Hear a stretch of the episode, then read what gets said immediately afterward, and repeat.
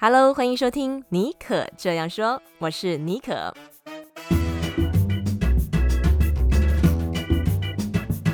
为你注满创意动能，你也可以这样说。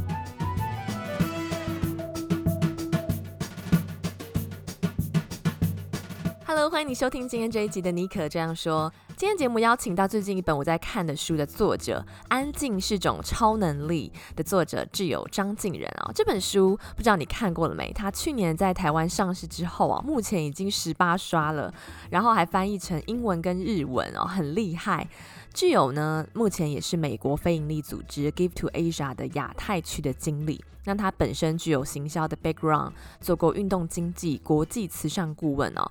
我认为啊，与其说挚友是一位畅销作家，我在阅读这本书的时候啊，更认为啊，他像是内向者的心灵导师。今天我们请挚友到尼可这样说，跟大家聊聊，身为内向者，他如何做自己，发挥特长。然后他的工作，如果你观察哦，他是在。跨文化、跨国家需要大量对外谈判沟通的工作中，那身为一个标准资深的内向者，我很好奇是说他怎么样如何一次一次走出自己的舒适圈，中间历经了哪些挣扎和过程和成长？他带领他现在的团队和他以前服务的团队，每一次都达成这个组织的一个目标，在职场和生活中，他都能够活得更加自在、充实、有意义。那我觉得这一集啊，不管你是不是内向者，像我是比较。内向跟外向者都有的兼具的特质的人，我觉得其实我们每一个人内心都会有一个内向者的部分。我觉得这一集对于大家应该都会有一些帮助。好，那我们现在就一起来欢迎挚友。哎，挚友，你要不要先跟大家嗯、uh, say 个 hello？Hello，尼可好，Hello，大家好，我是挚友，很高兴今天来上这个节目，已经听很久了，我是忠实听众。太感动了，太感动了！哇，被畅销作家说是忠实听众，非常感谢。我曾经哦，我看到说你在访谈中有提到说，出这本书的缘由是在你在三十岁的时候，你看到了美国作家 Susan Cain 的一本书《安静就是力量》，然后你说哦，嗯、这是一本改变你一生的书。很好奇，你可不可以带我们回去当时的现场？你翻开这本书，第一个给你的感觉，它对你带来什么样的冲击？然后这个冲击带给你之后啊，你怎么样重新认知和看待身为内向者这件事情？我还记得那个是我一次去马来西亚旅行的时候，我那个五天四夜的行程，我就只带了这一本书。通常这是很罕见的事情，因为我很怕书会念完。可是我那次只带了这一本，但是我就发现说，在那五天四夜里面，这整本书我大概重看了三次，因为太冲击了。然后就是每每它里面讲的每一个观念，譬如说呃内向者的。专长是什么？我们的特质是什么？或者是我们可以用这样的特质来发，怎么样发挥？对我来讲都是很晴天霹雳一样的事情。因为我从小就会觉得我自己特别安静，但是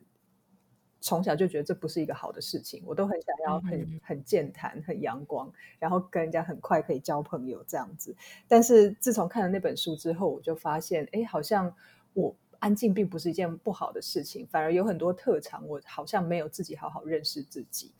那也是那个契机，从此之后我就开始找内向相关书籍来看。嗯。但是我也发现到一个瓶颈，就是说我看了好多内向，尤其是职场上面的书籍，然后里面讲了一堆什么 model 啊，讲了一些方法啊。但是我看完那本书之后，我很理论，我第二天去。开会我还是不敢讲话，然后我就觉得很很苦恼，不知道该怎么办。我是从那个时候开始就想说，好吧，那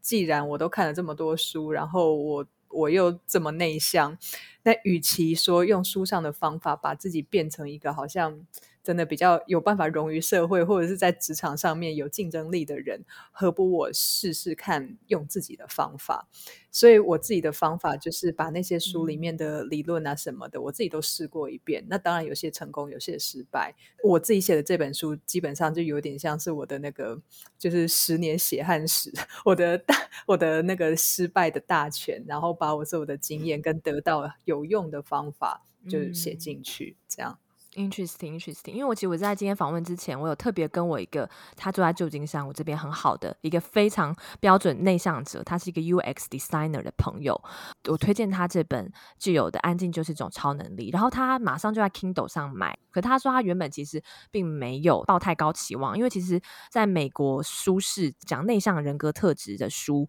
怎么样开发你的潜能，然后让你重新认识自己，这种书很多。可是他打开之后，他发现这不是一本那样子的书。他觉得里面有非常多实用，而且我自己后来看了，我是觉得就像挚友刚刚说的，这是十年的心路历程跟血汗，真的是经过一些事，可能中间试了这个不成，又试了别的，又叠交，然后发现，哎，我我还是。跨不出去那一步，所以我觉得今天这个很特别的是说，我们可以来爬书，就是透过作者来跟我们讲，因为现在一定有很多读者他也看了你这本书，然后他打开了一扇门，但是他正在摸索要怎么样正确的使用这本书，所以我觉得你个人的故事和历程，真的就是像是一个明灯，可以激励大家，你的范例可以给大家做一个很好的参考。对，那你刚刚有说，就是这本书让你去重新思考说，哦，内向者他的一些特质。其实可以用不同的方式来看待。在这边，我想先补充一下，这点你之前也有跟大家分享过。其实内向者只是补充能量的方法，跟外向的人不太一样。内向者需要与自己相处才能恢复精力。所以呢，如果现在在听的听众，如果你好奇到底是内向者还是外向者，其实。不见得是说一定是内向者或外向者，对不对？就是说，可能他的某些面相是比较偏外向者多一点，有的是内向者多一点。其实比较像是一道光谱，你怎么来看这这个事情？内向者跟外向者？嗯，对啊，我觉得刚刚李蔻讲的很精确，就是它是一个光谱，不是一个非黑即白的概念。所以每个人在我们的人格特质里面都有一些内向性跟一些外向性。那重点只是哪一个比重比较高，或者是你在做决策或者在呃行为过程之中哪一个系统比较占优势。那刚刚也讲说，其实补充能量的方式，呃，我觉得是最大，或者是我们最方便。去辨别的一个方式，譬如说你在一个很长的工作之后，或者一个很大的专案之后，嗯、你会想做什么样子的方式，或做什么样子的呃休闲活动来充电？那如果你是想要在家里看 Netflix、看书、听音乐这种独处充电的，你可能比较属于内向者。那如果你想要去跟人家唱歌啊、聊天啊，去 Happy Hour 放松一下，嗯、那你可能就比较倾向外向者的充电方式。嗯嗯，我觉得这个很精准。再来想要聊一下，就是回到我们第一个问题，就是说你意识到自己是内向者，然后其实诶，原本可能外界认为说，比如说话很少啊，比较害羞，可能会认为世俗认为这个标签可能是比较不利于职场发展，或是比较希望可以改变的这些特质，其实它。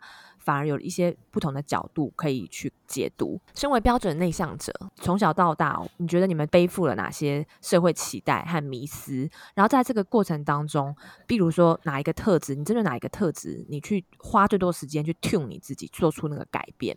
重新了解、解读这些内向者的人格特质啊，你怎么样把它转变成自己的特长？那我我觉得有一点想要跟大家分享是说，在一个人哦，不管是外向者还是内向者，他做出任何转变之前，其实你要回归到你，你是从什么角度看自己？你是用社会期望角度看自己，还是自己想要成为怎么样的自己？那这个过程，你可不可以跟我们爬梳一下大概的心路历程，或是一个案例？嗯，我觉得很多人对于内向者的迷思啊，比较都是比较可能负面的标签，譬如说我们。不不积极，比较消极，或者是比较悲观、嗯、被动、不开朗，不喜欢交朋友，呃，就是这这一类的。那其实我我完全可以知道这种呃标签是来自于什么样的事情，因为譬如说内向者有一些特质，有一个特质就是我们比较深思熟虑，所以人家在讲什么事情的时候，嗯、我们就会开始想那个风险是什么。但是那并不表示我们不积极，或者是我们不想做这件事情。我们想做一些风险管理。所以，如果你在一个群体里面有人讲说：“哎，那我们明天去什么什么好不好？”然后就会有人开始讲说：“啊，下雨怎么办？啊，如果那个怎么办？那个怎么办？”的话，那那种就感觉上会比较消极，嗯、或者是他比较不想参与。我觉得这个是迷思之一。嗯，然后同时在在团体里面呢、啊，像这种人可能也会。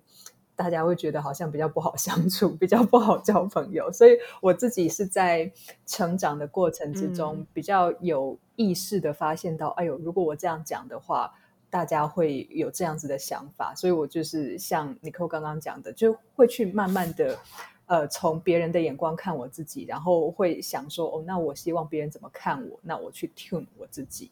这样子。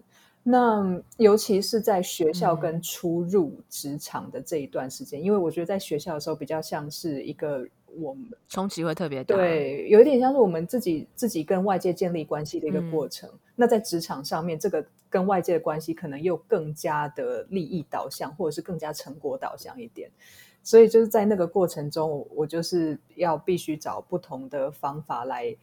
一直收集 feedback，一直想说啊，原来我这样讲他会这样觉得哦，然后或者是啊，我看他的表情好像是怎么样怎么样，嗯、就是自己开始在脑补，然后就想说，那我下次这样试试看。所以这整个过程里面，其实很、嗯、很多的部分，我花比较多力气在于去尝试到一个什么样子的程度，大家会觉得哦，呃，具有这方面是 capable，他他有办法做这件事情，或者是他做到什么事情，我会觉得他是好相处的。这样子就听起来很累，对不对？我我也觉得有点累。嗯、了解，听起来的确有点累。其实我这本书读下来，我我觉得你除了是要鼓励，还有开启内向者他们怎么样重新认识自己的人格特质和解读，比较能够开发自己的潜能，在职场和生活中有一个部分，我觉得也是关键，是说做自己。当我们做出了这些符合比较社会期望或所谓社会化之下的一个调整。当我们走入职场，这是势必的。我觉得外向者也是需要做这些调整。但是我觉得这个当中哈，就有一个很 tricky 的部分，就是你要怎么样，嗯，在能够让别人觉得说，哦，好，我比较可以融入这个团体，嗯、我讲的话比较能够符合。大家的期望，然后能够跟大家很自然的相处，但是同时我又能够兼顾到做自己这件事情，不会说做完这件事情之后回到家很累，因为你等于会知道说这是一个可能这只是一个暂时性的，或者这是一个对外的。那我回家，诶，我有些方法可以让自己充电、冷静、沉淀，有没有就是说一些方法，你觉得可以在这两者之间做一个平衡？嗯，其实我觉得这是有阶段性的，诶，就是你到了一个新团体里面，你不可能一下子第一天就做自己，你一定要先去搞懂这个团体里面的规则，包括潜规则是什么样子嘛。那你要帮自己在那个团体或者是那个情境下找到一个立足之地之后呢，再开始想想看，我可以怎么样慢慢增加做自己的部分。所以我觉得，就是当、嗯、当大家。都在想说哦，如果我做自己的话，或者是能让我做自己的是最好的工作的时候，或许我们也可以从另外一个角度来想想看，就是把自己放到那个情境里面之后，我们来调整自己，并不是说一定要照别人走，或者是并不是要百分之百做自己，我们就是在呃以自己的样子在里面找到一条路，我觉得这个是比较可行的。方法。嗯，OK。听起来感觉很像在捏一个陶艺作品，就是可以在被市场上面 marketable 的陶艺作品，但是在这个陶艺作品当中，又能够把你的灵魂、你的想法给。投射进去，反映出来，嗯，很有趣。对对对对对，真的真的不愧是有写书在创作的人。嗯、我觉得我们在写书的时候，过程也是这样子啦，嗯、就是常常作者自己有自己的话要讲嘛，可是出版社会讲说啊，这个不会卖啦，那个读者不喜欢，所以我们就是要在中间取得一个平衡。嗯、我相信各行各业其实都是。对对，嗯，在自己跟老板的喜好之间，对，我觉得这一集真的不不只是内向者要听，外向者也要听，还有就是每个人都要听，就是怎么样在这个社会化的过程当中，你找到一个路子出来，你 comfortable enough，但是又能够在当中随时调整，你讲到一个弹性和随时在改变的这个状态，我觉得很棒。刚刚在节目一开始有介绍挚友，好、哦、讲了他很多丰功伟业。但是我觉得，其实我来看你的过去的历程，我觉得很特别的是说，你自己也曾经说过啊，你的个人职涯等于是在跟一个外向文化的搏斗史。为什么？因为其实你是来美国念书，念的又是运动行销，之后呢，你就成为这个运动经纪人，你把台湾的呃运动员是棒球选手，对不对？要推到美国还有一些世界的舞台去。然后后来你又带到这个医疗长照的领域，到现在你在这 Give to Asia 工作。那 Give to Asia 它是一个。总部在旧金山的非营利组织，呃，你是亚太区的经理这样子。那所以就是你这个跨领域行销和跨文化，我觉得其实是这当中不变的主轴。但是就很难想象，诶，我觉得这些工作一般人都认为说，哦，那一定就是要很长袖善舞啊，很外向啊，很活泼的人才能够做得好。但是你得在这过程当中一次一次的去跟你的内向者自己进行对话，然后可能有的时候还要变成一个外向者，就是你要让自己一次一次 push 你自己站出去。但我现在看到的你是说你蛮蛮如鱼得水的，也也蛮快乐的，嗯，所以你才后来才会继续做这个工作嘛，是让你觉得充实有意义的工作，在 Give to Asia。那可不可以分享一下你这一路从念书留学？工作，你觉得哪一段工作有没有让你最印象深刻的案例？然后听众也许可以透过这个可以学习要怎么样可以和心中的内向者对话，可能他会遇到痛点，然后再怎么样在职场上面找到自己的位置。嗯，我觉得痛苦的事情每一段都有诶，即使是在同一个公司，你在不同的职位上面，因为你工作内容不一样，或你接触的对象不一样。以我来讲啦，因为我的舒适圈就是很小，所以我到了一个新的地方，我都觉得我要重新适应自己。那这个过程到现在还没有结束。那可是如果再讲到印象深刻的一些。案例的时候，我有我可以分享一个，我有在书里面讲。就我记得有一次，我跟我们的执行长一起去参加一个国际的那种大会，然后那个大会是成员有一千多个人，然后来自四十几个国家。然后我执行长带我去呢，我有一个业绩目标，我就是要在那个四天三夜的研讨会结束之前呢，签到十个新的客户。然后你知道？那国外那种大会很难呢、欸，对呀、啊，对，对不对？所以我就想说，天啊，我第一次去，我也不知道要怎么做，我就从台湾印了两盒新名片，想说，好吧，那就带着两盒新名片去到处发好了。那结果一到那边，你也知道，那种国外的那种大型会议，他们一刚开始都会有一个鸡尾酒 （cocktail party），就是前一天正式开始前一天晚上，大家会有那种 social，、嗯、就是社交的场合。然后我去那边，我在门口我就惊呆了。嗯、怎么样？那是我我在门口我就看到里面就是一一片乌压压的人，然后但好像每个人都穿得很漂亮，然后就是打打扮啊、举止啊，然后谈笑风生这样子。然后我只有我这个很呆，嗯、就是拿着名片站在门口，我就根本不知道该怎么办。然后后来我想一想之后，我就想说，好吧，我在。这边好像没有什么作用，此地不宜久留，我就 我就直接躲回我的饭店房间了。然后那个晚上就再也没有出来，这样子。哦、对，但是后来、嗯、我先讲结论，就是我的目标是十个新客户，但是我那四天之后呢，我签到了三百个。哦、所以，嗯，中间发生了什么事情呢？就是。我就我我其实就知道自己很不适合，也不喜欢那样子的社交场合，我也没有办法在那边一圈一圈跟人家聊天交朋友，所以我就决定回去呢。那个晚上，我把所有的那个大会的与会者的资料全都读过一遍，然后从里面选出五个有可能成为我客户的人，嗯、也有可能帮我达到业绩目标的人，然后我就。跟他们一一个一个联络，然后问他们说可不可以跟我呃一起有一个喝一杯咖啡的时间，嗯，然后就用那个一杯咖啡的时间，我跟他们介绍我们的服务啊，然后就是比较做一对一的深谈就对了。嗯，结果很幸运的就是那五个里面就有一个人，他就很喜欢我们提供的服务，然后也很喜欢我跟他表现的可能表现的方式等等，他就觉得还蛮买单的，所以他就决定把他的那个呃。团体会员，但等于他的会员有三百多个人，哦、他们就把三百多个全都 on board，然后变成我们的客户这样子。哇对，那我我很喜欢这个故事，我很喜欢讲这个故事，是因为那是我第一次照我的方法去做事情。嗯如果是以前的我的话，我一定就是会死待在那个场合里面，跟人家想说：“我好，我换了十张了，现在二十张了。我今天目标是换五十张照片，呃，换五十张名片这样子。嗯”但是那是我第一次用自己的方法去做到觉得应该做的事情，而且做的还比以前好一点。所以，呃，我就觉得或许以后就可以用这种方法了。那还蛮激励的。我觉得你这个做法真的很聪明诶。你先去判断这个情势，然后你找到一个适合自己的方法，而且这个方法，你反而比较精准。然后你找到那个主要名单之后，那个人帮你开启了这条路。这不只是一个激励的故事，也是中间有很多 steps 和 strategy 可以去运用的。那我知道你现在任职的组织 Give to Asia，它的总部在美国的旧金山。那其实这个 Jill 他在疫情前啊，已经远端工作超过五年了。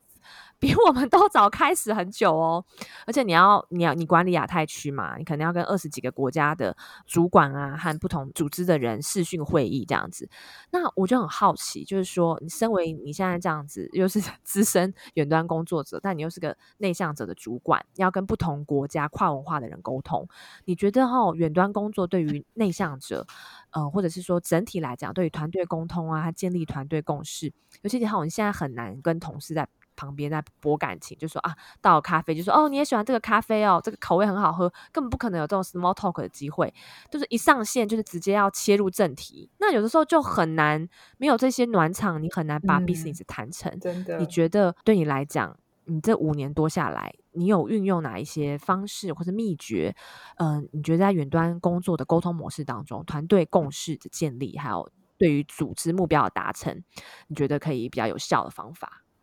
但我觉得远端工作其实对内向者就是一个比较舒服的状态耶，当然不会比较轻松，但是很多时候我们是比较舒服的，就是。像你刚刚讲，在茶水间碰到人家，然后就说：“哎，你这个咖啡怎么样？”哦，对我来讲，那是一个很压力很大的场合，因为你要一直想说我要跟他讲什么，或者是人家问我咖啡的时候，我要怎么跟他回答。对我来讲，反而那个是比较比较难 handle 的状况。那确实也是有一些情况是，就是。呃，你因为没有这些资讯，等于你跟同事就只能每次我们这三十分钟要讨论这五件事情，就就事论事，就变得你跟他的连接很薄弱。嗯、那这个时候呢，我其实就会另外 set up 一些 one on one 的 check in，就也不用太久，可能十五到三十分钟去聊一下他最近的状况啊，比如说哦，日本现在疫情怎么样啊，或者是哦，你们尼泊尔现在是哦什么节日啊，嗯、你的家人怎么样，就是让他们知道。也让我知道彼此的状况是怎么样，然后对他们这个人有多一点了解。我觉得。这样子 one on one 的状况，其实是我比较舒服，而且比较容易掌握的。嗯、那你说，如果真的要比较起来，他跟在茶水间的闲聊，哪一个比较有效率？对于了解对方，或者是对于增进你们合作默契来讲，哪一个比较有效率？嗯、我觉得其实好像差不多诶。当然是 one on one 哦。对对，甚至我觉得 one on one 会就是让我可以比较深入一点。对对对，可以更了解这个人，嗯、他更更了解他在意的面相。那，我觉得这个就是我们内向者在远距的世界里面用的方法。就我觉得你这个方法以后回到公司也可以用。诶，你刚刚分享就让我想到我之前某一段工作经历。我那个时候是一个新人，刚加入一个跨文化的团队。那时候我老公因为他在职场经验比较久，我老公是标准的内向者，好，他就教了我一招。他说：“虽然你个性比较活泼，可是其实你是新人，你没有办法 handle，就是那种在茶水间或是在很多人一次对话之下，你要怎么样跟大家呃认识，然后让大家对你有印象，了解他做什么。所以我老公那时候建议我可以跟工作上会一起共事的同事约一个 greet and learn 的 introduction session，大概 meeting 的时间就半个小时，不用很长。”我那时候就约每一个就约 greet and learn，然后他们收到我的 invite 之后很讶异，因为很少有新人会这样主动出击。在那个过程当中，我就先介绍我自己，然后请他们介绍他们自己的工作，所以我就可以很迅速的进入那个状况。那我就想到刚刚就有讲到的 one on one 这一点，我觉得很厉害，尤其是在远距的情况之下，你可以跟大家透过 one on one 深入的了解这个人，达成一个共识。接下来你们在会议当中，你们就是哎，你其实你们之前已经有一个这个 communication 的这个基础了。所以在达成团队的共识啊，讨论一些比较棘手的呃项目的时候，可能相对之下，也比较容易达成共识。再来，我想要聊一下哦，因为其实很少有台湾作者的书能够被翻译成英文，打入美国主流的舒适市场。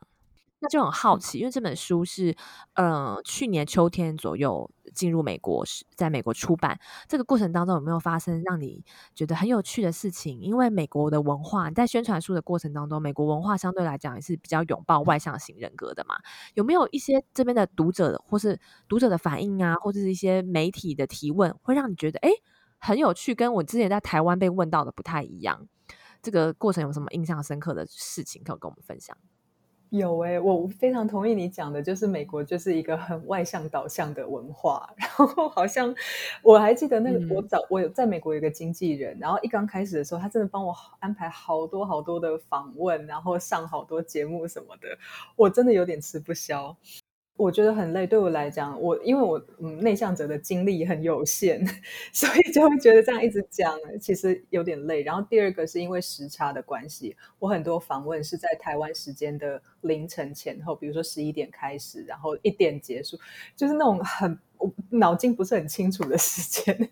所以那个那个状况是比较辛苦一点。那在这，我觉得这个当然是一点。嗯、然后另外一个就是说美。国的文化，Nicole 你也知道，他们有些时候除了内向性和外向性，他们会讨论到一些比较台湾少去触碰的议题，譬如说性别，譬如说种族。然后我还记得，嗯，每一个主持人几乎都会问到说：“你看，你这样子是 multiple minority，就是我是多重的少数。对，你看，你又是女生，嗯、又是亚洲。”黄种人，然后又是内向者，你这样等于是三三种弱势加在一起，那你要怎么在美国的职场上面生存？然后我第一次听到这个问题，我其实不知道该怎么回答，因为我。身为一个在台湾长大的人，然后在美国的职场，因为我比较幸运，是因为我们的呃团队是跨文化的团队，嗯、所以不会有太多人觉得说哦，你是黄种人，所以就怎么样，或者是你讲话的口音不是美国口音就怎么样，嗯、反正大家都是很很拥抱这种多样性。但是我也知道，在那个泡泡之外，可能。外面还是有一些这样子的状况发生，那那个分寸就很难拿捏，因为你不知道在美国的他们的呃意识形态里面，或者是他们怎么期待一个亚裔的或者亚洲女生来讲这件事情，所以那个时候我觉得这个是让我印象比较深刻，而且我觉得到现在来讲，我都还是觉得很 tricky，然后不是很好回答的一个议题。真的，这个议题要很很难回答，要很有智慧，而且很多人都在看你怎么回答。可是我相信你一定有这个嗯从容，可以去面对这个，为我们发声。我希望，我希望真的有些人还误以为我是就是 Taiwanese American，但是我就是、嗯、我就是台湾人，我不是美国人，所以他们可能跟他们想象中的，比如说是一个。呃，台裔在美国长大的人，那种碰到的背景故事可能又不太不太一样，所以我会常常去要去呃去消化这些事情，然后想出一个比较好的方法来来跟他们说明，就是我我的背景可能跟他们的背景不太一样。嗯，可以问你后来是怎么回答的吗？其实我也只能按照我自己的经验回答，就是说我非常的幸运，我在一个。这这个不是一个太大的事情的环境中，嗯、呃，工作。然后其实我的不管是我的老板、我的同事、我的呃所有接触的人，嗯、其实他们我没有一一秒钟，这是讲真的，我没有一秒钟呃觉得自己是某方面的弱势。我顶多觉得我在这方面工作表现的没有我预期的好，我需要加强。但是我没有一秒钟会让。会会自己觉得说天哪，一定是因为我是黄皮肤，所以我才会被这样子对待。所以，呃，我在回答他们时候，其实就是讲说，我也希望这样子的氛围，或者是这样子的状况，可以。扩大，就是希望这个世界、这个社会还是大家和平共处，然后彼此尊重彼此的不同，嗯、然后拥拥抱各自不同的背景、不同的知识跟专长。其实跟内向者和外向者也是一样嘛。我们如果互相了解，就像。我我了解外向者之后，我就会比较知道怎么跟外向者一起合作。嗯、那我的外向主管了解我之后，他也知道比较怎么用我。我觉得都是从互相了解开始，然后才可以开始把把这个气氛弄得比较和谐，然后呃，甚至甚至呃，信任建立起来之后，变成一个很好的团队。我觉得不管在公司或者整个社会，其实都是类似的呃标准。嗯，我觉得这个回答真的很聪明、很妥当，会让我想到英文的一个字 assertive，自信地表达了自己的立场，而且不卑不亢的去传达它。其实这个问题本身就带着一种立场来问，但是你你的这个问题就突破了这样子的疆界跟立场，从你自身的一个故事和你的经历来讲，我觉得的确就是说可以让大家看待，比如说不管是种族文化还是内向者这件事情，都可以一个更更宽广的视野来看。好，那再来的话就是说，通常上我们尼可这样说的节目，都会被问到一个问题。你的身份很多重，然后又是个内向者，你觉得你平常你的灵感动能的来源是什么？是什么样促使你会去嗯、呃、为内向者发声，然后写一本跟内向者有关的书，并且在非营利组织担任团队的领导，带领大家往前走。然后如果遇到就是这种灵感动能枯竭的时候，你会怎么样为自己充电？嗯，我其实常常在想说，人就是一些很。比较无聊的问题，比如说我为什么要在这个世界上，或者是我的这一辈子想要干嘛之类的。那这种问题想来想去就不会有答案嘛。嗯、那那我给自己的一个目标就是说，我希望成为一个至少对这个世界有一点点点帮助的人。这个世界会变，因为我而变得更好一点点点就好。嗯、所以那个那个就变成我所有的动能来源。如果说我觉得这件事情做了对身边的人好，比如说对台湾好，或者是对对这个世界好的话，我可能就会去做。所以当然这这很多都是我自己的判断了，也不知道做下去会不会就是反而是不好的。但是我我努力就是以这样子为目标，然后呃去做我的工作，嗯、然后去做我的日常中大大小小的决定。那。这种动能会不会有枯竭的时候？当然会啊，因为、嗯、因为我不知道我做出来到底是不是对这个世界好的事情，或者是我做的事情其实那个呃效果小到我根本不知道它有没有效果这样子。但是我觉得很多时候呃我们也是只能按照自己的信念去做事吧。嗯、那我我如果这种动能没有的时候，或者是我真的觉得就是。也不是说生无可恋，就是有有的时候你还是会觉得很低潮，会觉得说天哪，我这么努力到底是为了什么的时候呢？我就会去看书，还有看棒球，嗯嗯、因为这两个都是我很喜欢的事情，而且都是会觉得从球赛里面可以学到很多。嗯，你曾经有说过一句话，说你喜欢球场上面的智慧，嗯、很特别。你的个人介绍说你喜欢球场上面的智慧。嗯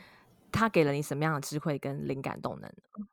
呃，我是棒球迷，然后棒球就很像人生啊，因为你大部分的时间大家就是站在那边没有动作，嗯、但是真的，一有动作发生的时候，可能 零点零一秒就决定了很大的差别。那我觉得，我如果把我的人生看成一场球赛的话，我很多做的事情其实都是徒劳无功的，但是也没有关系，因为我所有的徒劳无功就是在为了那零点零一秒做准备。那如果你这样想的话，嗯、其实人生就会好过很多。嗯，很有趣。我不是一个棒球迷，你这样讲完之后，我下次要仔细的坐在棒球场旁边观察一下球场上面的一切。和生活和人生的连接，也许会爱上棒球，也不一定。好，最后就是说，哎，来跟我们分享一下，你看，你看这本书这么成功，会不会有下一本的计划？然后你个人呢、啊，还有你现在所在的组织 Give to Asia，你为自己、你个人和 Give to Asia 设定的下一个目标是什么？我其实有出了一本童书，但是那一个跟职场或者是跟内向，对，没有什么太大的关系。对，为什么会从这个比较职场内向的切到童书？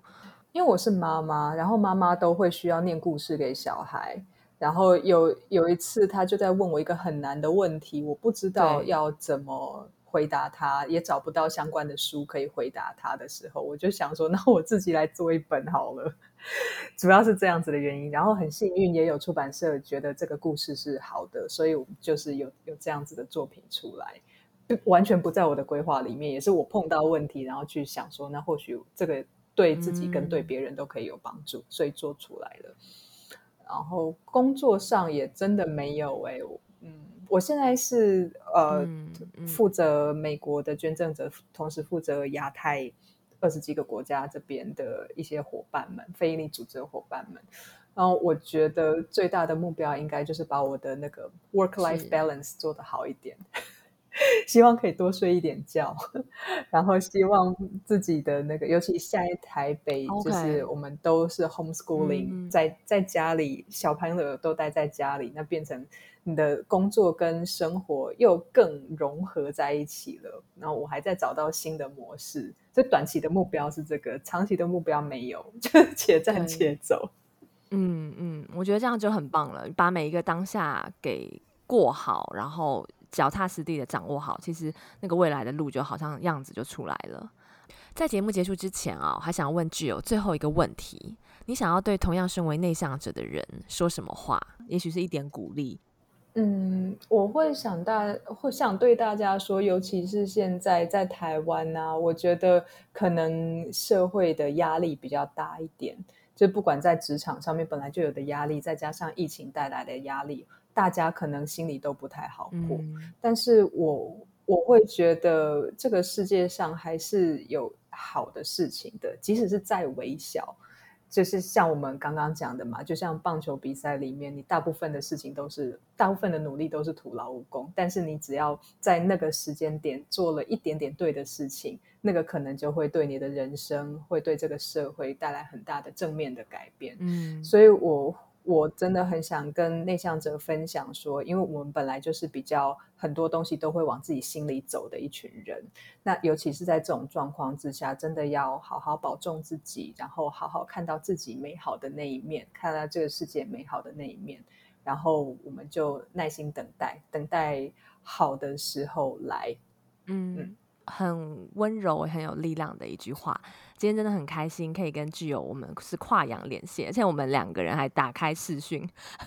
我觉得好好开心，可以看到我心目中这个很欣赏的作家，然后是大家的心灵的导师。不管是怎么样看 Jill，我觉得在今天节目当中，希望你都能够取得呃你所需要的养分。好，我们再次谢谢 Jill，谢谢大家，谢谢 Nicole。